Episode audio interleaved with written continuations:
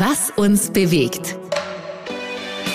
Der ÖAMTC-Podcast für leistbare, sichere und umweltgerechte Mobilität.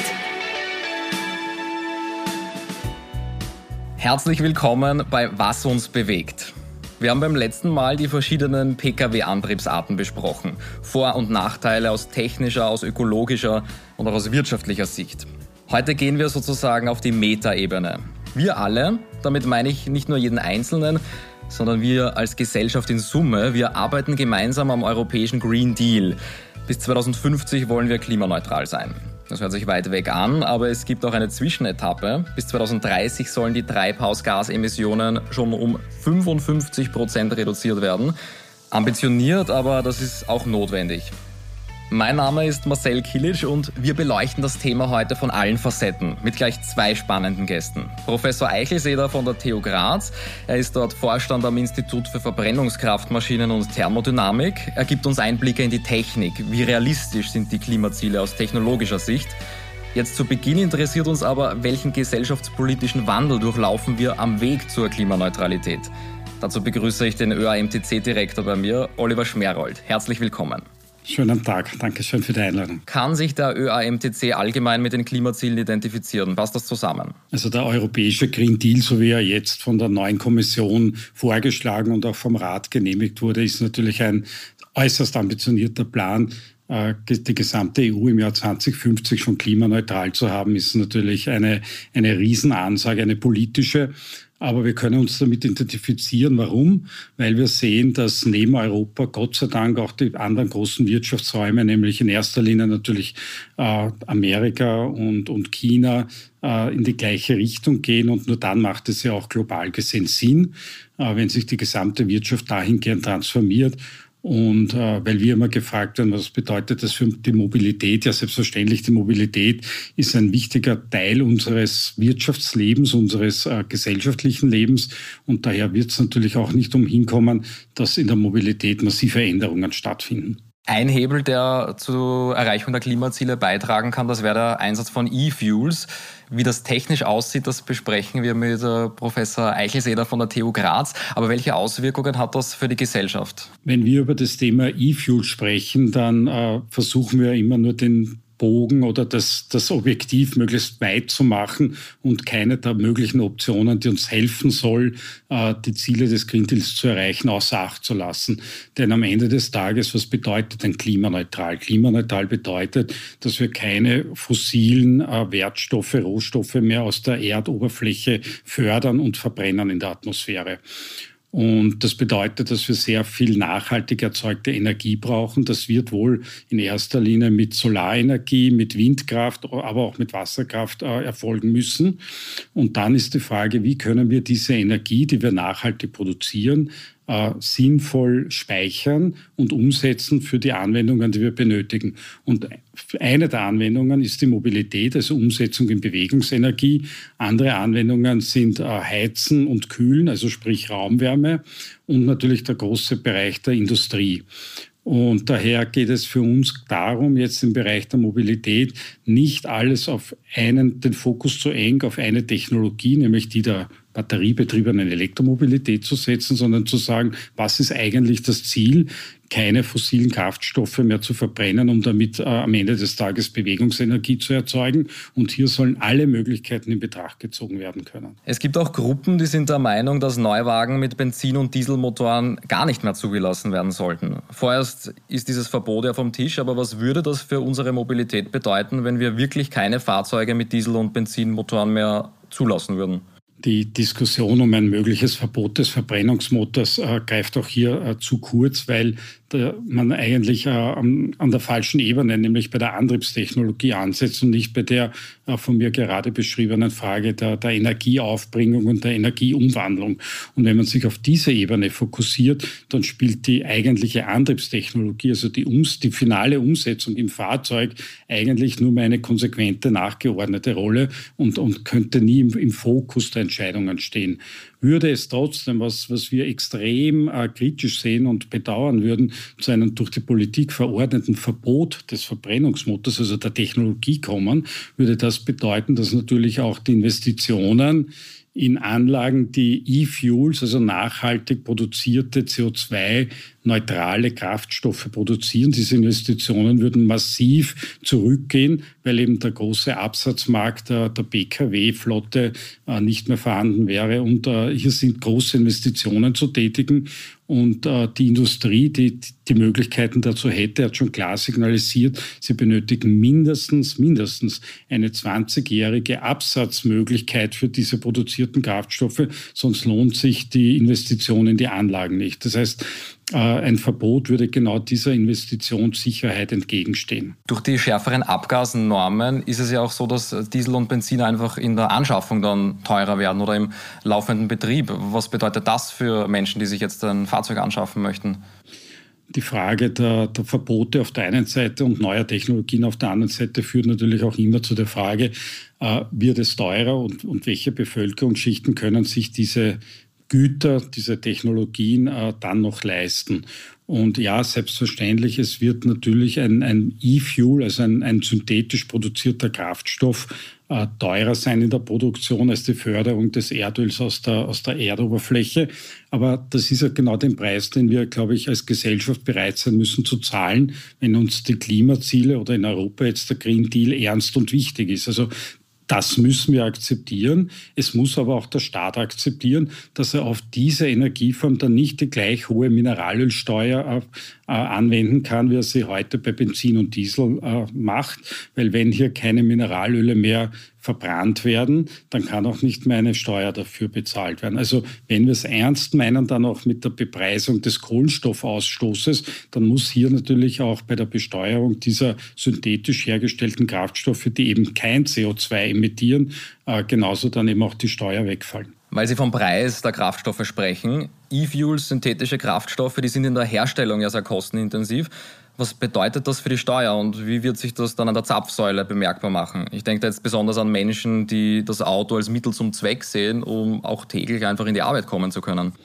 Man muss sich das Ganze natürlich äh, gesamthaft ansehen und wenn äh, sich jemand kein neues Fahrzeug leisten kann, dann ist es für ihn noch immer besser, wenn er sein bestehendes Fahrzeug, das noch für viele Jahre gute Dienste leisten kann, CO2-neutral weiter betreiben kann, indem er eben nicht mehr herkömmlichen Benzin oder Diesel tankt, sondern eben einen synthetischen Kraftstoff tankt. Ja, dafür wird er unter Umständen mehr zahlen müssen, aber wenn man weiß, dass ja der andere Weg ja nur sein kann, dass ich die Steuer auf den mineralischen Kraftstoff so lange erhöhe, bis die Leute es sich auch nicht mehr leisten können, weil sonst erreiche ich ja die Klimaziele durch Einsatz mineralischer Kraftstoffe nicht. Da habe ich ja nur die Variante weniger Verbrauch.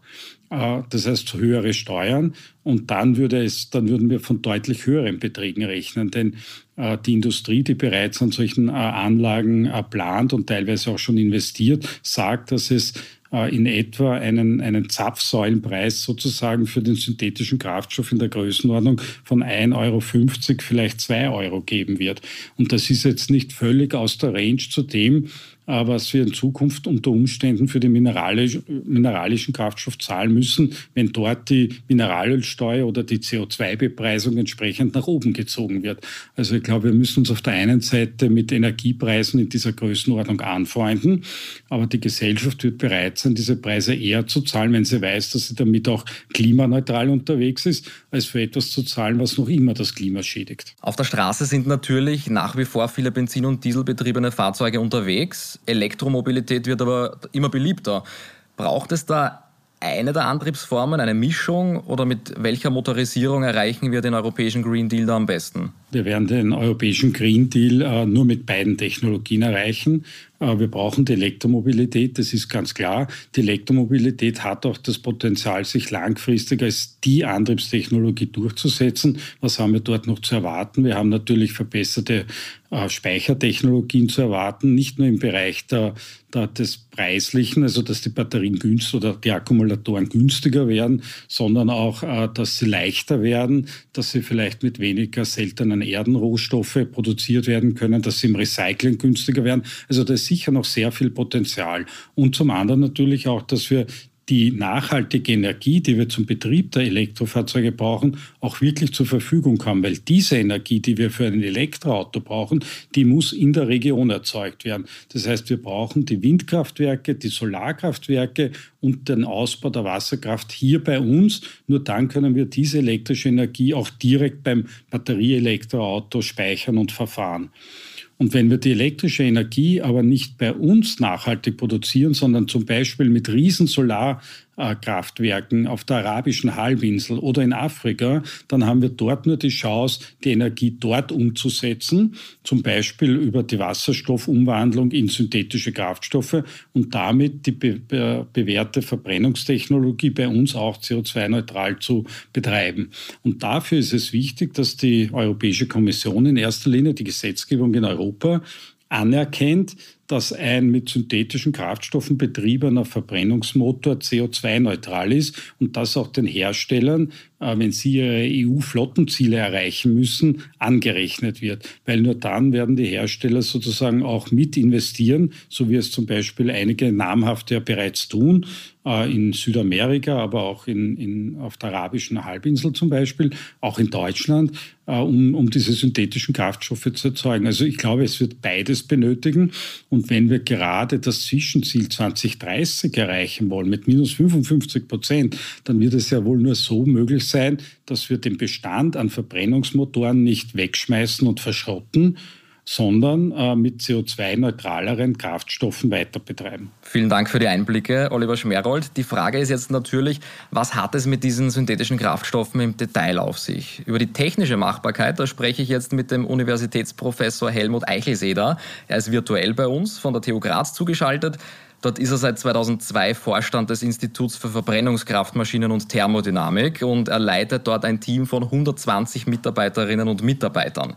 Herr Professor, herzlich willkommen bei uns. Ja, schönen guten Tag. Wenn es um klimafreundliche Mobilität geht, dann fällt immer wieder der Begriff synthetische Kraftstoffe oder E-Fuels. Was sind E-Fuels genau und wie werden synthetische Kraftstoffe eigentlich produziert? Äh, synthetische Kraftstoffe können produziert werden, indem elektrische Energie auf nachhaltiger Basis, das heißt also aus äh, Sonnenlicht, aus Wasserkraft oder aus Windkraft, zunächst in einem ersten Schritt äh, mit Elektrolyse zu Wasserstoff verwandelt wird, diese Energie in Wasserstoff gespeichert werden kann.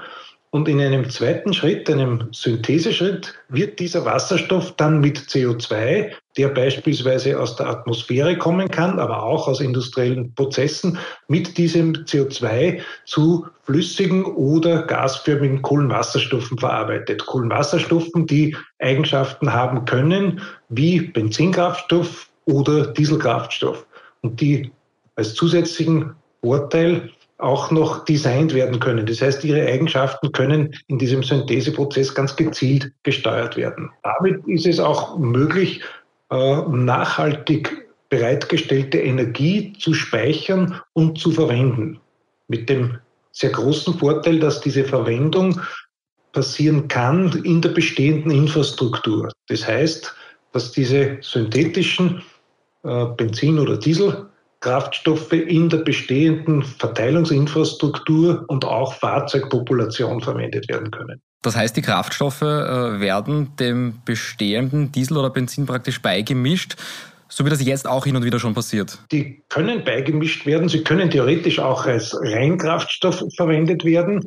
Ähm, aber es ist ja davon auszugehen, dass man hier nicht schlagartig diese Kapazitäten überhaupt schaffen kann. Das heißt, es wird zunächst bei einer Beimengung bleiben. Eine Beimengung im Übrigen, die ja auch heute schon äh, im Benzin- und Dieselkraftstoff vorgesehen ist. Äh, ich glaube, jeder kennt das B7, das doch angeführt wird, das darauf hinweist, dass ein gewisser Teil jetzt schon auf erneuerbarer Basis bestehen muss. Man könnte aber das dann je nach der Verfügbarkeit von diesen Kraftstoffen sukzessive erhöhen in dem Anteil und damit auch diese CO2-Reduktionen, die wir brauchen, äh, erzielen. Wie schaut der Bedarf an E-Fuels aus, der Bedarf von synthetischen Kraftstoffen, wenn ich an die Zielerreichung 2030 oder 2050 dann vielleicht schon denke? Also ist das in der technischen Machbarkeit wirklich drin? Ist das im Bereich des Möglichen, da einen Hebel anzusetzen, und wirklich einen essentiellen Beitrag in so wenigen Jahren eigentlich bis 2030 schon zu leisten? Natürlich ist diese äh, Infrastruktur zu schaffen, die Kraftstoffe in dieser Menge herstellen kann.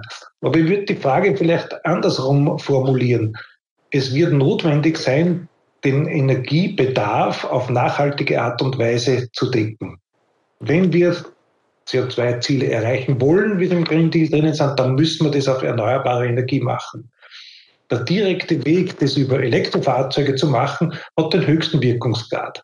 Aber was fehlt, ist die Speicherfähigkeit. Das heißt, man wird diese Speicherfähigkeit entweder in Form von Wasserstoff oder in Form von den E-Fuels nutzen müssen, damit wir die benötigte Energiemenge, die nachhaltig nicht in Mitteleuropa bereitgestellt werden kann, sondern wird man weite Transportwege äh, leider nicht vermeiden können, dass man also diese großen Mengen auch wirklich benutzen kann. Und wie rasch diese Struktur aufzubauen ist, das ist auch natürlich eine Frage der Investition, äh, die passieren muss.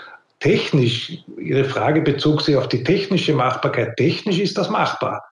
Die, Frage ist, welcher, wie man neudeutsch sagt, Stakeholder, welche Partei sollte denn dieses Investment jetzt schaffen? Das wird sicherlich eine spannende Frage sein. Aber technisch machbar ist es und der Bedarf ist sehr groß nämlich auch langfristig sehr groß. Äh, um diese Ziele zu erreichen, wird man einen Großteil des benötigten Kraftstoffes auch für den Fahrzeugbestand, der stirbt ja nicht schlagartig aus, Benzin- und Dieselfahrzeuge, auch für diesen Fahrzeugbestand wird es notwendig sein, wesentliche Mengen erneuerbar bereitzustellen. Sie haben erwähnt, dass die größten Mengen an E-Fuels wahrscheinlich nicht bei uns oder in unseren Breiten produziert und hergestellt werden können. Wo wird das dann de facto passieren und was ist die Hürde, warum das bei uns nicht geht, aber woanders schon? Ja, äh eine Hürde ist schlicht und ergreifend die äh, günstige Lage, um ausreichend Sonnenstunden pro Jahr zusammenzubringen, beziehungsweise auch die Windkraft zusammenzubringen und die Flächen, die man natürlich auch dafür braucht, äh, bereitzustellen. Das ist also sicher hier die, die wesentliche Frage die zu beantworten wird mit Gegenden, die beispielsweise Saudi-Arabien sein können oder auch in, in äh, Afrika größere Gegenden. Äh, als Beispiel kann ich nur sagen, Saudi-Arabien ist derzeit schon in der Lage, einen Strom zu Preisen Eurocent, etwa ein Eurocent, knapp darüber pro Kilowattstunde. Und das ist natürlich eine Voraussetzung dafür, dass dieser benötigte Strom fürs E-Fuel nicht zu extrem hohen Kosten des Kraftstoffes führt. Denn natürlich werden die Kosten wesentlich vom Strompreis, praktisch ausschließlich vom Strompreis bestimmt werden. Und der ist in diesen Ländern deutlich geringer. Mhm. Also daher gehe ich davon aus, es wird eines dieser Länder sein. Saudi-Arabien bereitet sich schon darauf vor und kann schon nennenswerte Mengen liefern. Auch Südamerika ist im Gespräch. Ich glaube, bekannt ist das Beispiel von Porsche, die E-Fuel in äh, Südamerika herstellen, um auch äh, einen Teil ihrer Fahrzeugflotte und Motorsportanwendungen damit betreiben zu können. Jetzt werden diese synthetischen Kraftstoffe praktisch am anderen Ende der Welt hergestellt, eigentlich ja um das Klima zu schonen, aber die müssen logistisch irgendwie dann zu uns kommen. Ich denke, das ist dann aufwendige Transportketten, große Tankschiffe. Frisst das die Marge in unserer CO2-Bilanz, die wir uns da erarbeiten wollen? Zahlt sich das aus? letztendlich zahlt sich das aus in der CO2-Bilanz. Ja, denn die Energie wird zwar mit einem äh, gewissen Wirkungsgradverlust natürlich gespeichert werden, aber das ist nicht so kritisch, wie wenn man es bei uns bereitstellen müsste. Äh, der Transport mit Schiffen beispielsweise wird ja auch mit Kraftstoffen funktionieren, die genau diese E-Fuels sind. Und es gibt eben einige Anwendungen, die äh, batterieelektrische Mobilität nicht äh, zulassen, absehbarerweise. Das ist der Flugverkehr zum Beispiel oder auch ein Teil des Schwerverkehrs. Und dort wird man E-Fuels einsetzen müssen. Vielleicht noch eine Bemerkung dazu, auch Wasserstoff ist das erste E-Fuel, weil das ja in der Produktionskette einmal das erste Produkt ist, das ich aus Elektrolyse herstelle. Also auch Wasserstoff gehört zu diesen E-Fuels dazu. Man hört oft, Wasserstoff wäre eine gute Antriebsalternative zu Autos mit Benzin- und Dieselmotoren. Warum wird Wasserstoff dann nochmal weiterverarbeitet? Tut sich da im Wirkungsgrad wirklich noch so viel? Naja, äh, der erste Schritt ist immer äh, Elektrolyse mit Wasserstoff, weil der erneuerbar bereitgestellte Strom eben im ersten Schritt Wasserstoff produziert.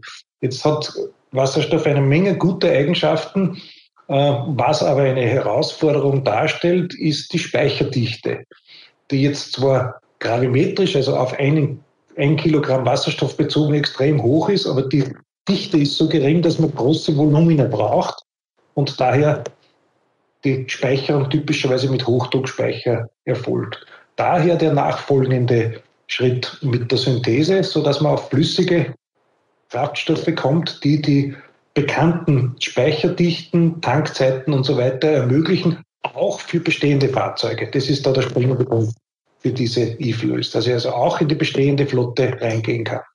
Wenn ich ein Fahrzeug schon in Wasserstoff äh, tauglicher Ausführung mit Brennstoffzelle oder Verbrennungsmotor ist egal, aber wenn ich das schon in dieser Ausführung habe, dann wird man den Schritt zu den E-Fuels nicht mehr machen müssen. Aber das ist das Thema Bestand und Speicherdichte und Infrastruktur darf man nicht ganz vergessen, auf den Tankstellen natürlich für manche Anwendungen noch nicht ausreichend. Herr Professor, darf ich Sie zum Abschluss noch um ein Fazit bitten? Wichtig ist, dass man Klarheit darüber hat, dass die Klimaziele nur auf Basis erneuerbarer Energie erreichbar sind. Und dafür bieten sich die drei Wege an. Batterieelektrischer Antrieb mit dem höchsten Wirkungsgrad, Wasserstofferzeugung über Elektrolyse mit Brennstoffzelle oder Verbrennungsmotor und zusätzlich das Thema E-Fuels. Und E-Fuels werden wir deswegen zwingend brauchen, weil die Fahrzeugflotte, die auf den Straßen unterwegs ist, und es kommen jedes Jahr 80, 90 Millionen Fahrzeuge dazu, diese Flotte, die verschwindet nicht mit einem Schnapp. Das heißt, um die Klimaziele zu erreichen, muss man alle Wege offen halten, die man technologisch heute kennt und, und beherrscht. Ich glaube, das ist der springende Punkt. Das ist nicht entweder oder, sondern es ist wirklich in Summe eine Anwendung jeweils bestmöglicher äh, Eignung für batterieelektrisches Fahrzeug oder E-Fuel betriebenes Fahrzeug oder Wasserstoff. Es ist nicht ein entweder oder, sondern wir werden alle drei Technologien brauchen, um diese anspruchsvollen Ziele zu erreichen. Herr Professor Eichelseder, vielen Dank für die Einblicke. Gerne, danke, wiederhören. Vielen Dank auch an euch fürs Dabeisein. Die Klimaziele, die werden uns noch eine ganze Weile beschäftigen. Diese Folge von Was uns bewegt war jedenfalls ein guter Überblick über den gesellschaftspolitischen Wandel und wir haben auch viel über die Auswirkungen auf unsere täglichen Fahrten mit dem Auto gehört. Für mich war vor allem der Ansatz spannend, dass die Fahrzeuge, die jetzt mit Diesel und Benzin betankt werden, nicht von heute auf morgen von der Straße verschwinden werden und dass diese Fahrzeuge mit E-Fuels auch klimafreundlicher betrieben werden können. Bis zum nächsten Mal bei Was uns bewegt.